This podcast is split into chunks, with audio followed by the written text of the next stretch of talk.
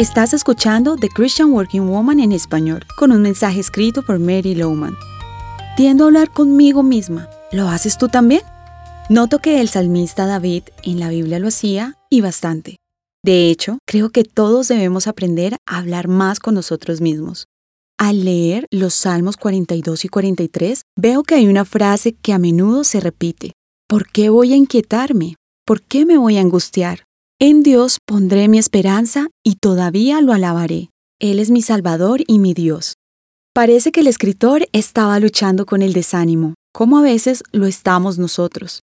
Se hablaba a sí mismo buscando las palabras correctas para corregir sus pensamientos. Leemos en Salmo 42.6, Me siento sumamente angustiado, por eso, mi Dios, pienso en ti.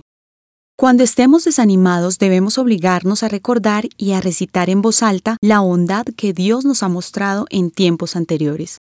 ¿Estás pasando por un momento difícil? Haz un alto y háblate a ti mismo.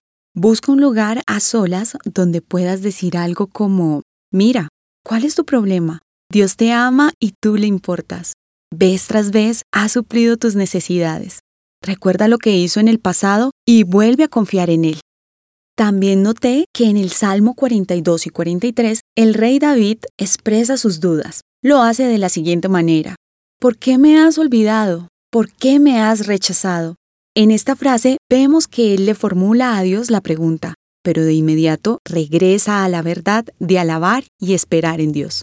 Cuando me encuentro dudando y cuestionando a Dios, intento hablar con Él en voz audible. Hago oraciones como la siguiente. Señor, siento como si no estuvieras allí. No comprendo por qué esto ha pasado. Y me pregunto si quizás te has olvidado de mí. Recuerdo lo que has hecho en el pasado por mí y sé que tus caminos no son mis caminos. Así que confío en ti, pongo en ti toda mi esperanza. Eres mi Salvador y mi Dios. Entonces, háblate a ti mismo. Es un principio que debemos incorporar en nuestras vidas. Así puedes encontrar respuestas en las subidas y bajadas que a diario experimentamos.